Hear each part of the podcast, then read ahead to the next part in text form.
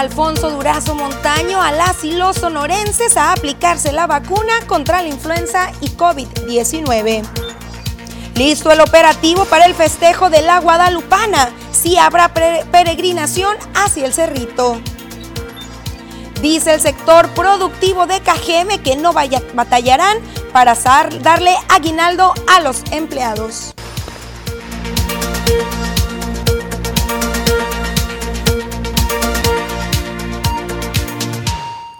¿Qué tal? Muy buenas tardes, bienvenidos a la segunda edición de las noticias. Qué gusto tenerlos por acá, como todos y cada uno de los días, con ese interés, por supuesto, en mantenerse informado acerca del acontecer de las últimas horas. Por supuesto, aquí lo tendrá en unos momentos más, no sin antes recordarle que podemos estar en contacto a través de diferentes vías, la que a usted le parezca más fácil. La línea de WhatsApp aparecerá justamente en su pantalla y además, ya lo sabe, estamos muy, muy pendientes de las diferentes plataformas digitales, TikTok, Instagram, Twitter y por supuesto a través del Facebook, las noticias TVP, por donde estamos completamente en vivo.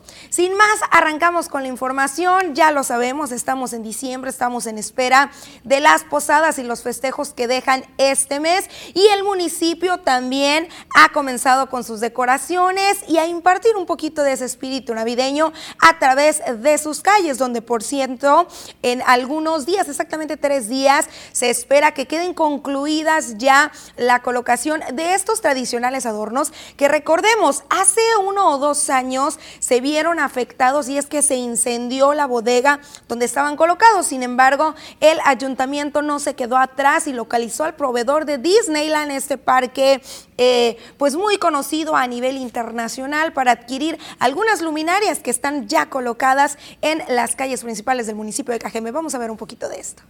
En aproximadamente tres días, las calles de Ciudad Obregón estarán decoradas al 100% con los tradicionales adornos navideños, destacó el director de Imagen Urbana y Servicios Públicos. Ildefonso Lugo Armenta expuso que son alrededor de 50 los adornos ya colocados en las calles principales del municipio, en busca de contribuir con el espíritu navideño de este mes de diciembre. Ya llevamos alrededor de un 70% de todos los anuncios que se colocan eh, creemos y calculamos nosotros que en un par de días, más tardar tres días, terminamos de colocar el 100% de lo, que, de lo que se coloca aquí en el cuadro de lo que es el centro de la ciudad y la avenida principal.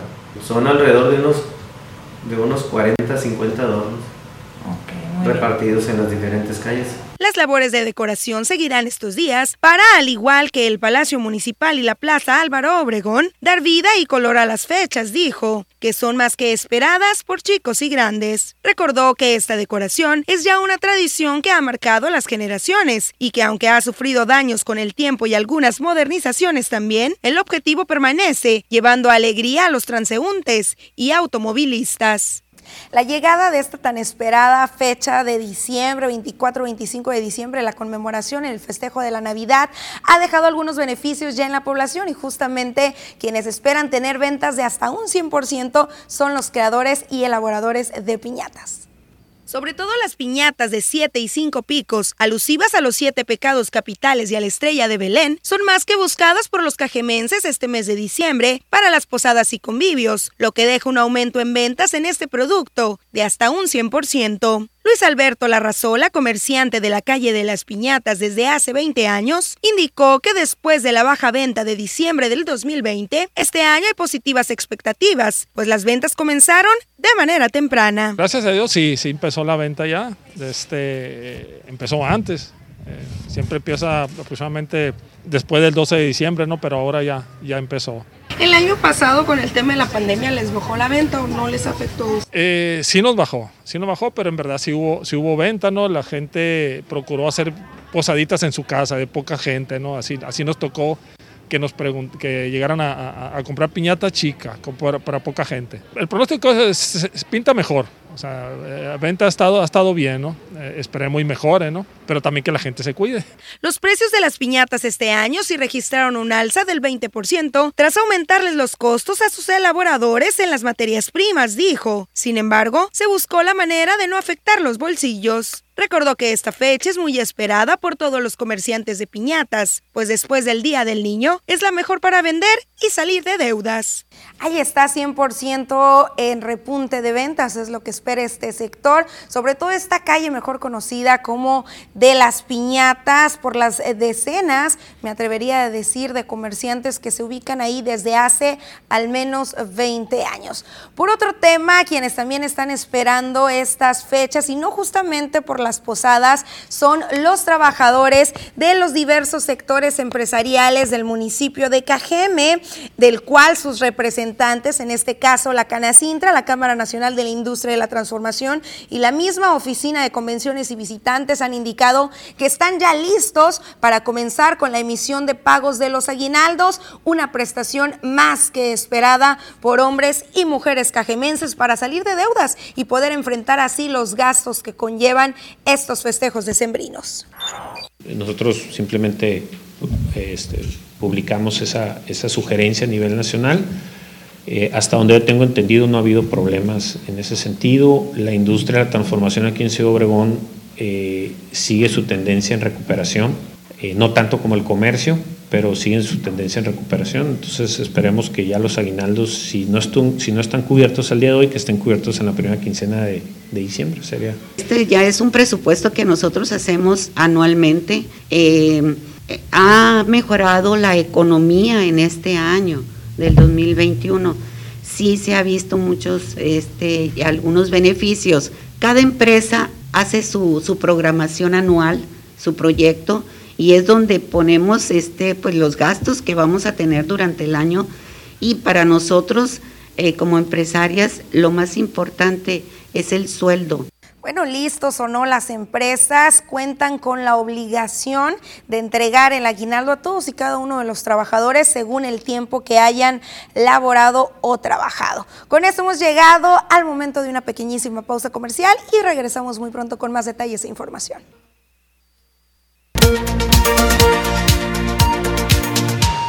Continuamos y tenemos listos todos los detalles del clima con Diana Zambrano.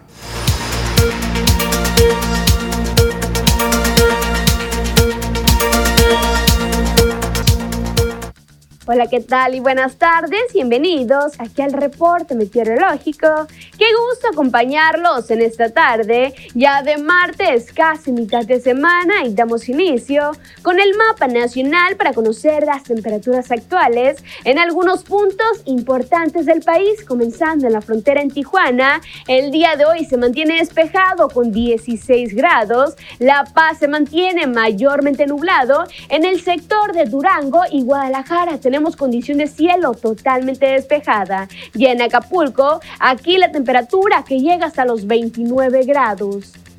Pasamos a conocer las temperaturas actuales en nuestro estado, en Sonora y qué tenemos para el resto de la semana, comenzando en el sector de Navojoa. El día de hoy tenemos una máxima que llega hasta los 27 grados y tenemos máximas que van a variar entre los 26 hasta llegar a los 29 grados. Ojo, el jueves se prevé condición de cielo totalmente cerrada.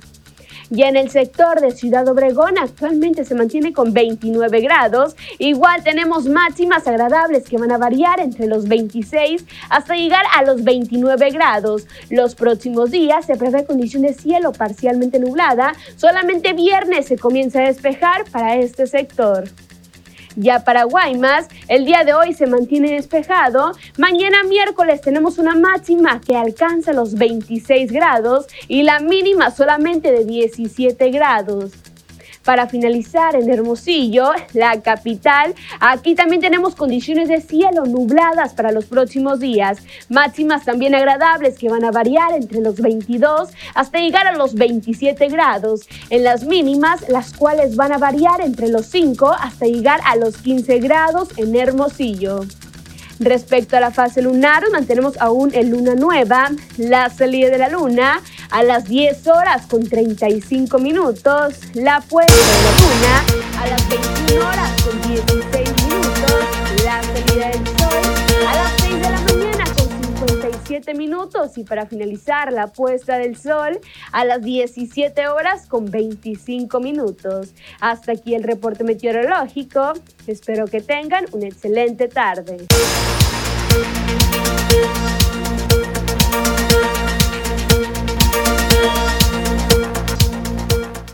Como siempre, más que pertinentes todos estos detalles del clima, quien también nos trae bastante información de suma importancia ocurrida durante hace algunos días entre el secretario de Seguridad Pública y la Canacintra, es mi compañero Joel Gutiérrez, quien ya está listo de manera telefónica. Muy buenas tardes, Joel.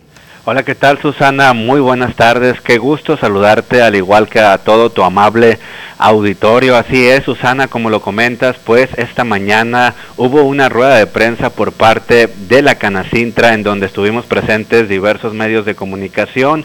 Se tenía contemplado la visita del secretario de Seguridad Pública Cándido Tarango para presentar el informe de los indicadores delictivos durante los últimos meses y años aquí en la región del municipio de Cajeme. Sin embargo, no asistió, pero sí se dio a conocer eh, qué tan fructífera fue esa reunión que sostuvieron los industriales con eh, la corporación policíaca en donde le presentaron varios datos. Susana, hubo ahí 10 temas importantes en donde señalaron que de esos 10 temas en siete han ido a la baja aquí en el municipio de Cajeme y eso pues es eh, una noticia muy relevante en el sentido de que pues eh, los indicadores delictivos van en descenso como por ejemplo los robos a vehículos va una tendencia a la baja durante los últimos tres meses.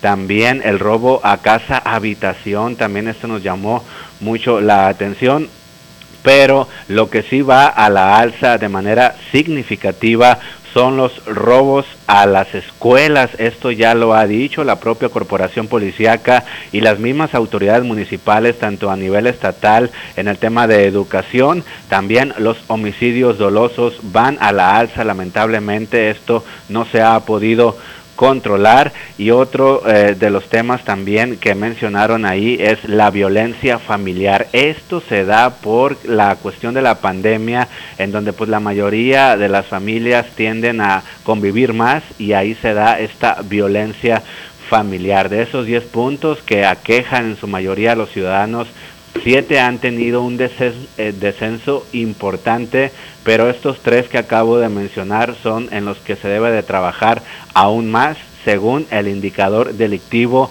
que presentó Seguridad Pública el pasado fin de semana a los directivos e integrantes de la Canacintra aquí en el municipio de Cajeme. ¿Y de los homicidios qué comentó?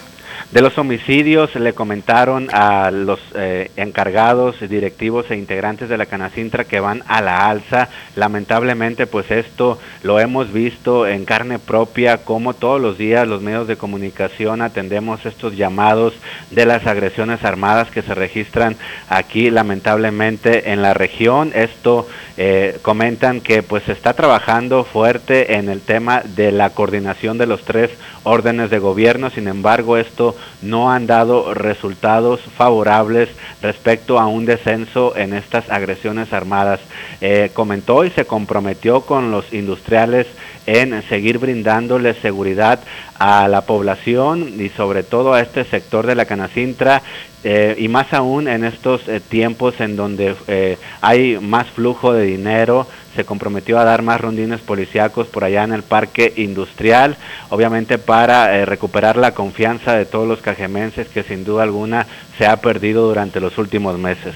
Bueno, esperemos ver en las calles justamente que se cumpla este compromiso. Como lo comentas, mucho se ha hablado ya por parte de la Cruz Roja de Bomberos y de otros eh, pues autoridades, digamos, de este aumento que se esperan en los accidentes, en los incidentes, en los choques, en los asaltos, en los robos, por supuesto. También en este tema lo hemos venido reiterando muchísimo el equipo de las noticias, que por supuesto la autoridad tiene que hacer algo al respecto, pero nosotros mismos también podemos aportar como pues a veces no llevando tanto efectivo a la vista, quizás si voy a dar pues algún recorrido por el centro de la ciudad, si voy a circular por el parque industrial a altas horas o dejar mi vehículo estacionado, pues no dejar algo ahora sí que atraiga a los maleantes. Pues ya ves, Susana, que hace algunas semanas, bueno, algunos días, aquí en el primer cuadro de la ciudad, a un, a un empresario, un delincuente le robó 100 mil pesos y aún así eh, que lo han declarado mucho el propio presidente de Cajeme, Javier Lamarque Cano y Cándido Tarango, que hay bastante seguridad, hay policletos, hay mucho patrullaje por aquí en el primer cuadro de la ciudad, sin embargo, pues en sus propias narices les han eh, robado a estos empresarios 100 mil pesos, fíjate, eh, esta situación. También se le cuestionó sobre el tema de cómo va a estar este protocolo de la seguridad ahí por el parque industrial. Se comprometió, así como eh, te lo comento, en, brindar pues más seguridad a este gremio de los industriales y así está el panorama. Otra pregunta que le realizamos ahí al, al titular Julio César Pablos de la Canacintra es, es, sobre el tema de que el 15 de diciembre se cumple la prórroga que le dieron eh, los integrantes del nuevo cuerpo de regidores de esta administración a Cándido Tarango para determinar si se queda en el cargo o se va de la corporación policíaca de aquí del municipio de Cajeme, así que pues vamos a estar muy al pendientes. Él comentó que es eh, respetuoso en el tema, que va a esperar a ver qué dictamina el cuerpo de regidores para ver si en dado caso bajaron los índices delictivos y se le va a dar más tiempo a Cándido Tarango, pues que ha sido también criticado por la misma sociedad en donde no le ha dado resultados a la población. Excelente, Joel. Pues muchísimas gracias por todos estos detalles. Que tengas un excelente día. Gracias, Susana. Buenas tardes. Pequeñísima pausa comercial y regresamos muy pronto.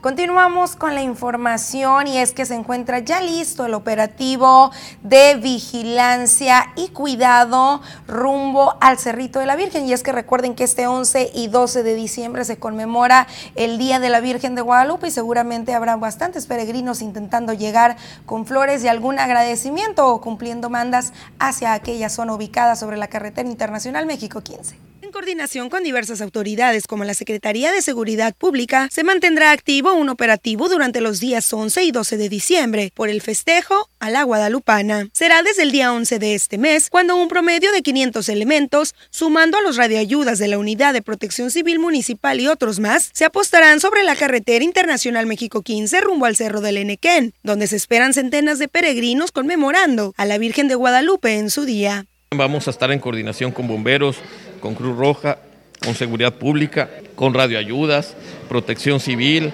Guardia Nacional, Guardia Nacional División Carretera. Vamos a estar trabajando todos más de 500 elementos para garantizar las seguridades del Día de la Virgen. Sabemos este, eh, que, que, otros años ha, ha habido disminuido, pero esperamos que que esta gente, este año la gente va a caminar rumbo al Cerro de la Virgen, haya o no esté abierto, que está tomando la decisión de que parece que sí va a estar abierto y vamos a trabajar con ellos para darles seguridad. La recomendación es que lo hagan con mucha seguridad, que se vayan bien hidratados y las personas que quizás tengan eh, eh, algún problema de salud que primero se chequen antes de que hagan la caminata. A nivel nacional y en el tema de la salud, Andrés Manuel López Obrador, presidente de la República Mexicana, el día de hoy puso el ejemplo a todos y cada uno de los mexicanos conforme a la vacunación y es que recibió su tercer dosis después de que usted lo recordará, en meses pasados aún se mantenía incrédulo sobre la eficacia de la inmunización. A pesar que en un inicio el presidente Andrés Manuel López Obrador se negaba a aceptar que la vacunación contra el COVID fuera necesaria para evitar la enfermedad, este martes puso el ejemplo de conciencia cívica a los mexicanos y se aplicó la tercera inmunización anti-COVID. La dosis de refuerzo fue con una vacuna de AstraZeneca, aplicada durante la conferencia de prensa matutina, donde los integrantes del gabinete mayores de 60 años de edad también fueron vacunados. Un honor para Jalisco que se ha vacunado aquí el presidente de la República El presidente se vacunó después de dar el banderazo de inicio con la aplicación de la tercera dosis para los adultos mayores en los estados de Chiapas, Jalisco, Oaxaca, Sinaloa, Ciudad de México y Yucatán. A nivel estatal, también Alfonso Durazo Montaño, gobernador del estado de Sonora, llamó a las y los sonorenses a ser parte de la vacunación y por supuesto de la prevención contra el COVID-19 que sigue presente en todos y cada uno de los municipios. Ustedes saben que durante la temporada invernal se incrementan los males respiratorios. Por eso los invito el día de hoy a aplicarse la vacuna contra la influenza.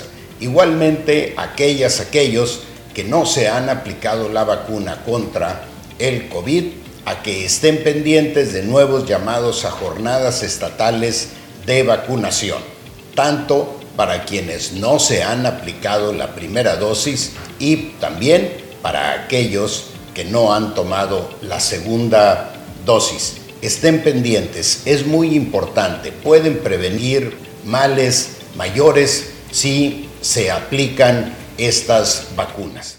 Sonora afortunadamente ha sido exitoso en la lucha contra el COVID y ha venido a la baja los contagios. Sin embargo, no es tiempo todavía de cantar victoria. Debemos de seguir eh, atendiendo las eh, medidas preventivas, sana distancia, gel en las manos, etc.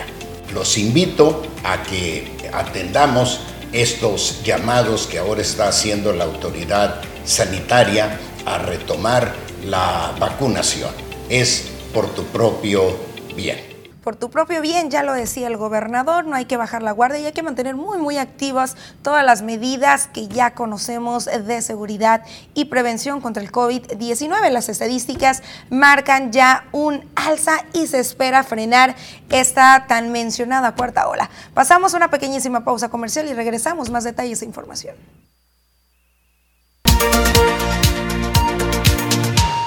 A través de sus mensajes se nos ha estado preguntando si es verdad que hay una jornada vigente con el biológico Sinovac después de que rondara en redes sociales esta imagen que usted observa en pantalla, que presuntamente es por acá en Plaza Sendero, donde se indica pues eh, la aplicación de este biológico para primeras y completar esquemas. Bernabé Arana Rodríguez, delegado de la Secretaría del Bienestar, nos explica eh, si existe o no una jornada. Vamos a escuchar. Vamos a pensar que tu hermano se vacunó con Sinovac en Chihuahua y está aquí. Entonces a lo mejor mandaron unas de Sinovac para vacunar, cerrar esquemas que anden sueltos por ahí Puede ser, ¿no? Okay. Que ha mandado unos días viales, una cosa así. Esto voy a ir a ver. Ah, muy bien, perfecto. Muchísimas pero gracias. Plan, pero como plan de vacunación, aquí no está. O sea, ustedes tienen los flyers, lo que se está haciendo y, y eso es lo que hay. Ahí está esta información. Y pasamos a la laguna del Nainari, donde la directora de la promotora inmobiliaria de Cajeme ha destacado cada uno de los avances que ha registrado la mejor conocida como novia de Cajeme, pero también ha externado su preocupación ante las necesidades que se tienen y la falta de recursos, ya que los locatarios no están cumpliendo con las cuotas que deben saldar mes con mes donde laboran. Un déficit financiero que equivale a los 600 mil pesos tiene la promotora inmobiliaria de Cajeme. Esto debido a que no pagan la renta más del 50% de los locatarios de la laguna del Nainari. Dicha situación orilla a los encargados que el mantenimiento de este lago artificial se vea afectado considerablemente. El 50%, un poquito más de los locatarios presentan adeudos, algunos con todo el año de adeudo, otros seis meses, cuatro meses pero bien esto viene y afecta a las finanzas de la promotora, ya que esta, pues el, principal ingreso para el mantenimiento de la misma laguna es este, ¿no? El, el, cobro de las rentas de los locatarios. Y hemos tenido acercamiento con ellos. Algunos se han mostrado muy, pues también ellos preocupados por, por buscar una solución y llegar a un acuerdo de, de pago. Actualmente hay cuatro bombas que están deterioradas debido a que no se le han dado el mantenimiento necesario y por cada una se invierten más de 100 mil pesos, dinero con el que no cuenta el ayuntamiento de Cajeme. De urgencia sí sería eh, las bombas, eh, reactivar los hazers, eh, nada más está activa una de ellas que ahorita de momento no la estamos prendiendo porque está bajo el nivel del agua de la laguna. Se puede decir que estratégicamente eh, no hemos hecho las gestiones con el distrito de riego, ya en busca de que los técnicos puedan tener mejor acceso a ellas, a las bombas. Ya tenemos un, un diagnóstico, un, una cotización. La laguna del Nainari en estos momentos luce con bajos niveles de agua, ya que están esperando a que se arreglen las fuentes artificiales, pero esto será hasta que paguen los morosos, es decir, los comerciantes de los kioscos. De no ser así, se procederá jurídicamente. Ahí está esta información y pasamos a otro tipo también de problemática que se está viviendo en este municipio. Y es que usted recordará que la calle Sufragio Efectivo y la Jalisco fueron sometidas a una rehabilitación y modernización y aunque las obras no concluyeron, fueron entregadas al ayuntamiento y ahora pues no hay a quien corretear para que se cumpla con lo pactado y lo previamente pagado. A más de cinco años del inicio del proyecto de modernización de las calles Sufragio Efectivo y Jalisco de Ciudad Obregón, el alcalde Javier Lamarque Cano dijo que dicho proyecto fue entregado al municipio. Es el estatus en el que se encuentra esta modernización ante la Secretaría de Comunicaciones y Transportes, aunque no se concluyó conforme al proyecto original. Ante este panorama, Julio César Pablos Ruiz, dirigente de la Cámara Nacional de la Industria de Transformación Canacintra, recomendó al gobierno municipal cambiar la ley para que las obras tengan garantías más contundentes, por lo menos de cinco años, para poder exigirle a la constructora el arreglo de la misma en caso de fallas. Si la entregaron y lo recibieron, yo creo que hay una culpabilidad del que lo recibió. Así de simple, ¿no? O sea, si entregaron algo que no fue lo que se contrató, pues ¿para qué lo reciben? No, no debieron de haberlo recibido y ahí queda y es un problema que se tiene que resolver desde la federación. Habrá que ver bajo qué condiciones se recibió, yo no lo sé evidentemente que las obras no se terminaron. Y, y, pues sí es un problema fuerte. Por otra parte, comentó sobre la falta de compromiso que existe por parte de las comparecencias que se han realizado a los exfuncionarios de la pasada administración. Señala que los integrantes de la Comisión Especial Plural han quedado a deber. Y los regidores y muchas veces quienes llegan no saben de gobierno pero para nada no saben. No tendríamos nosotros siquiera por qué pensar que saben de gobierno. Son personas que por un sistema democrático ahí llegan, pero no tienen ni idea de qué es lo que tienen que hacer. Hemos visto las comparecencias de exfuncionarios y a mí me gustaría que en esas comparecencias nos hubieran invitado a los organismos de la sociedad para exigir de forma más contundente resultados de los exfuncionarios que, que evidentemente todos vimos que dejaron mucho que desear en la bueno, sin duda alguna urgen estos cambios que expone la Canacintra. Y es que recordemos que antes se tenía el conflicto también de que se contrataban empresas externas y al momento de solicitar una garantía, pues no había dónde localizar, puesto que las direcciones muchas veces pues ya no existían o simple y sencillamente estas empresas, una vez concluida y entregada una obra, desaparecían. Ahora pues está también este conflicto, el poco tiempo que se tiene establecido dentro de un contrato en cuanto a las garantías que es de un promedio de tres años. Ahora se pide y se exige que sea de por lo menos cinco años. Pasamos una pequeñísima pausa comercial y regresamos más detalles e información aún.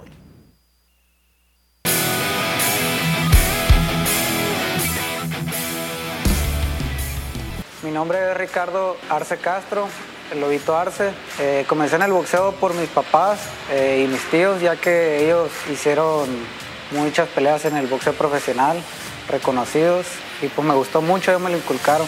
Eh, ahorita estoy en la categoría de los pesos super gallos con un récord de 6 peleas, 5 por nocaut.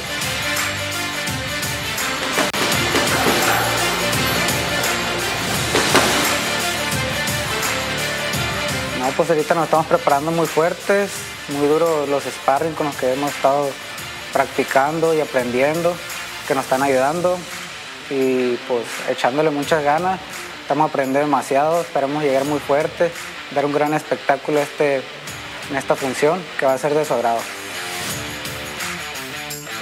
Me caracterizo como un boxeador fajador y estilista.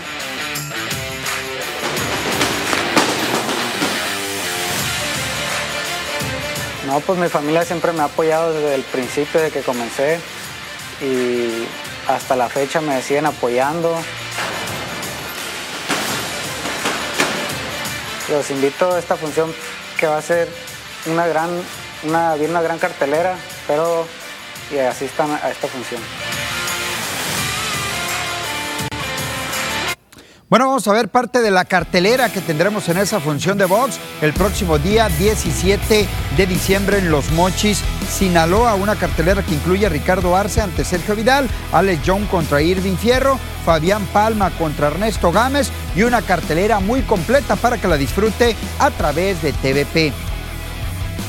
Vámonos al tema de la Liga Mexicana del Pacífico de Béisbol. A partir de esta noche, los cañeros de los Mochis se siguen jugando la vida, reciben a los tomateros de Culiacán. El equipo cañeros, pues tiene 15 partidos que tiene que vivirlos como una auténtica final si quieren clasificar a playoff, mientras que Tomateros no puede aflojar el paso. En este momento está clasificado, pero cualquier descuido lo puede dejar fuera. El duelo de pichó para hoy, Manny Barreda ante Edgar González.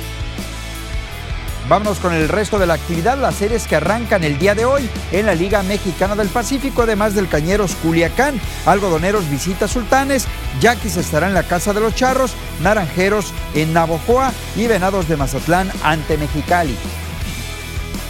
Vámonos con el jugador de la semana de la Liga Mexicana del Pacífico de Béisbol. Se dio a conocer el día de ayer. Tenemos al actual campeón bateador, Isaac Paredes, quien promedió .476 con 10 imparables, un doble, tres cuadrangulares, remolcando 8 carreras en 6 juegos, en los cuales Venados enfrentó a algodoneros y a tomateros de Culiacán.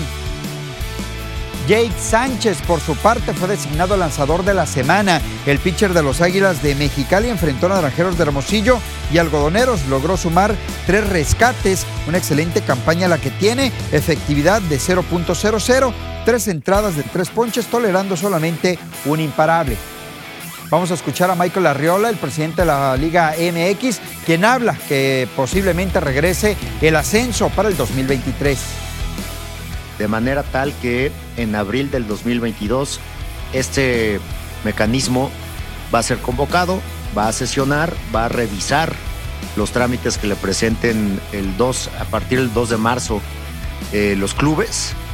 Y eh, este, este mecanismo, este comité de certificación va a poder decidir si a partir del 2023 hay cuatro clubes certificados y uno de ellos campeón de campeones para que en ese año 2023 se pueda abrir el ascenso. Y Toño Núñez, el presidente del Club Dorados de Sinaloa, habla precisamente al respecto y cómo está Dorados en ese tema. Y ahorita que hablas del ascenso, pues ahí ya, ya se empiezan a visualizar los objetivos, ya empieza la liga a hablar nuevamente de abrir el ascenso, ya empieza a hablar de, de, requisitos, que ya venimos trabajando en los requisitos, yo creo que varios equipos. Y ¿Cómo está Dorados en ese Gracias a Dios bien, gracias a Dios bien, ya la liga ya la liga nos dirá, pero hemos estado entregando paulativamente nuestros, nuestros reportes. Vámonos con Dorados de Sinaloa. Precisamente el equipo regresó al trabajo después de eliminar a su rival el Tepatitlán e instalarse en semifinales, en donde va a visitar mañana al conjunto del Tampico Madero. Rafael El Chiquis García, por supuesto, que está preparando o busca preparar de la mejor forma Dorados para llegar a la, gran final. Jonathan Suárez, jugador de Dorados, habla previo a este compromiso. No, yo creo que el grupo está motivado, ¿no? Ilusionado con llegar a a otra final como Dorado está acostumbrado a eso y yo creo que es eh, motivación para nosotros y, llegar a una final de la primera de Liga de Expansión para el Dorado es, eh, eh, puede ser un orgullo para nosotros. Mañana Dorados visita al conjunto del Tampico Madero, recibe el próximo sábado. Es lo más importante que tenemos en la información deportiva. Continuamos.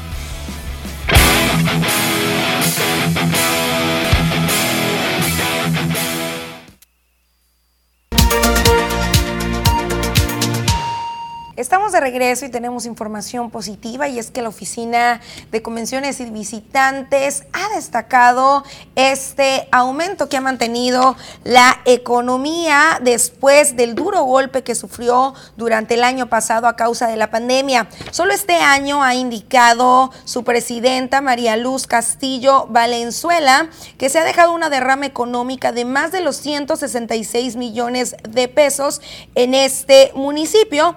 Es esto gracias al esfuerzo que se ha realizado por parte del gremio, pues solamente la ocupación hotelera brindó un servicio a más de 170 mil personas que llegaron de diferentes partes del país y del mundo. Y es que llegaron a cabo, llevaron a cabo también en este municipio, a pesar de la pandemia, 37 importantes eventos, tanto regionales como nacionales. En otros temas, el día de hoy, el presidente de la Fundación Ambiental del Valle del Yaqui rindió pues su informe de labores en donde destacó los avances que se ha tenido en diversos proyectos, pero además también mostró su preocupación ante la falta de reforestación en el municipio y el aumento que se mantiene en las temperaturas.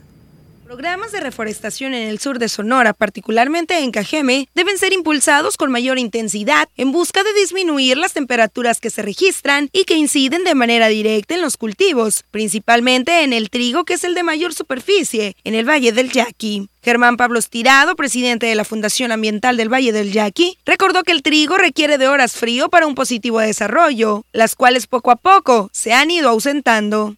Eh, el incremento en las temperaturas debido a la falta de, árboles y forestación es un hecho. O sea, cada vez sentimos más que la temperatura ha subido, ya está pronosticado que serían alrededor de 2 grados los que subiría la temperatura si no hacemos nada. Y al no haber temperaturas adecuadas, la producción que los agricultores tendrían del trigo pues bajarían. Eso traería un problema muy serio económico a la región.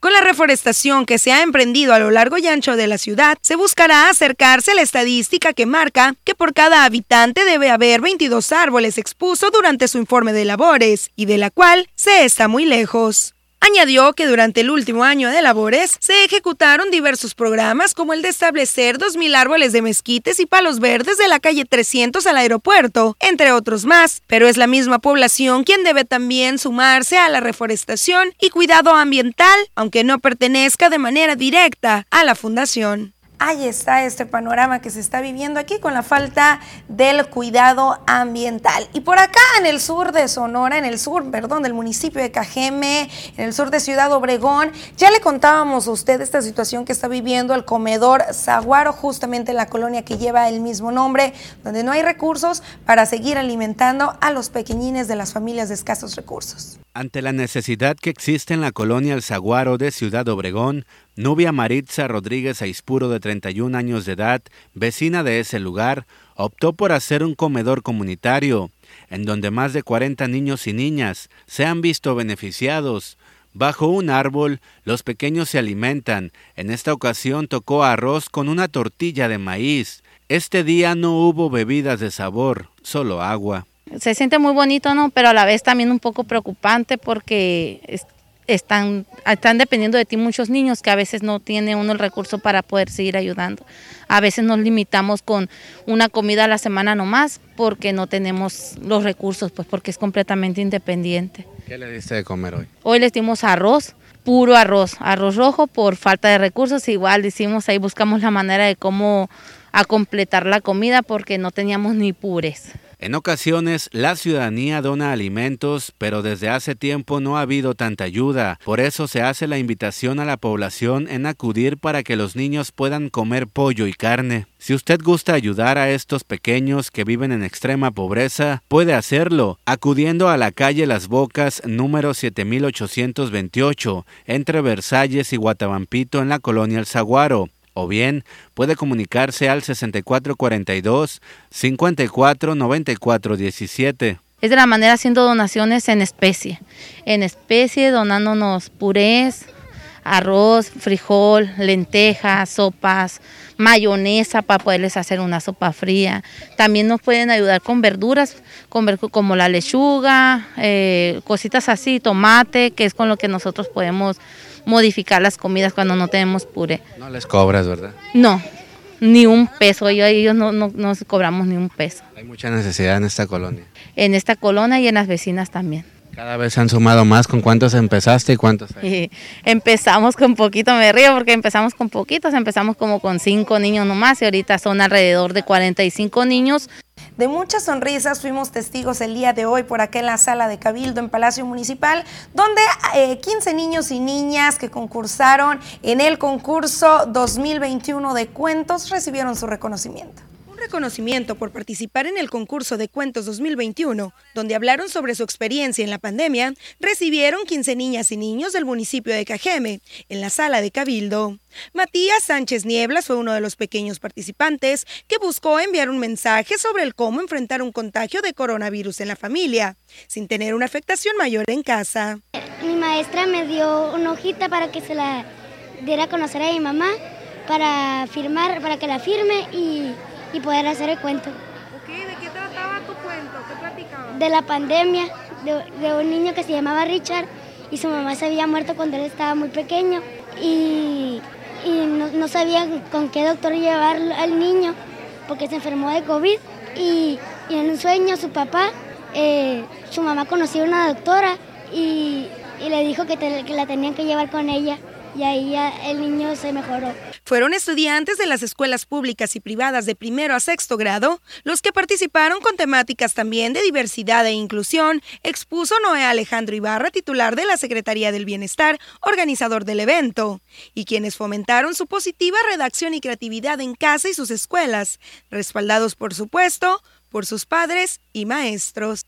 Detalló que los tres menores que resultaron ganadores fueron acreedores a un estímulo económico. Sin embargo, todos los participantes fueron reconocidos por su labor y valentía al participar. Sin duda alguna, las fechas decembrinas eh, dejan un ambiente también de querer otorgar y querer dar y justamente en este entorno el Santuario de Guadalupe invita a la población a que se sumen al pino de la solidaridad. Aunado al apoyo moral y de oración que ejerce la parroquia de Guadalupe y el santuario en los más necesitados, ahora desarrollará además el Pino de la Solidaridad para llevarles apoyo material. Para dar color a la Navidad de muchas familias de escasos recursos y con necesidad, la Iglesia Católica desarrolló otro año más esta actividad que consta de donaciones simbólicas para lograr despensas y canalizarlas a quienes las requieran en esta Navidad. Tú quieres ser partícipe de esto, puedes venir y tomar una esfera negra. La esfera negra detrás tiene un número. Entonces tú vas donde están algunas personas encargadas y entregas esta esfera. Al entregar esta esfera, el número tiene una aportación. Es una aportación simbólica, pudiéramos decirlo. Es de un producto no perecedero, por supuesto, donde nosotros pues vamos a formar una despensa. Por cada despensa que se junte, nosotros venimos y ponemos una esfera de color. Aquí podemos ver que hay algunas esferas que, bueno, ya se han juntado algunas despensas. Bendito Dios, la generosidad de nuestra gente se ha hecho ver. Las aportaciones van desde los 20 a los 50 pesos, indicó, y aunque se pudiera ayudar con los artículos en especie, se ha pedido el recurso, tras no tener áreas para guardarlos, sobre todo aquellos productos que requieren refrigeración, como la requiere un pollo. Vámonos sumando así todos a los que más lo necesitan. Llegamos al final de la segunda edición de las noticias. Gracias por haberme acompañado. Recuerden que lo veo el día de mañana en punto de las 2 de la tarde. Hasta luego.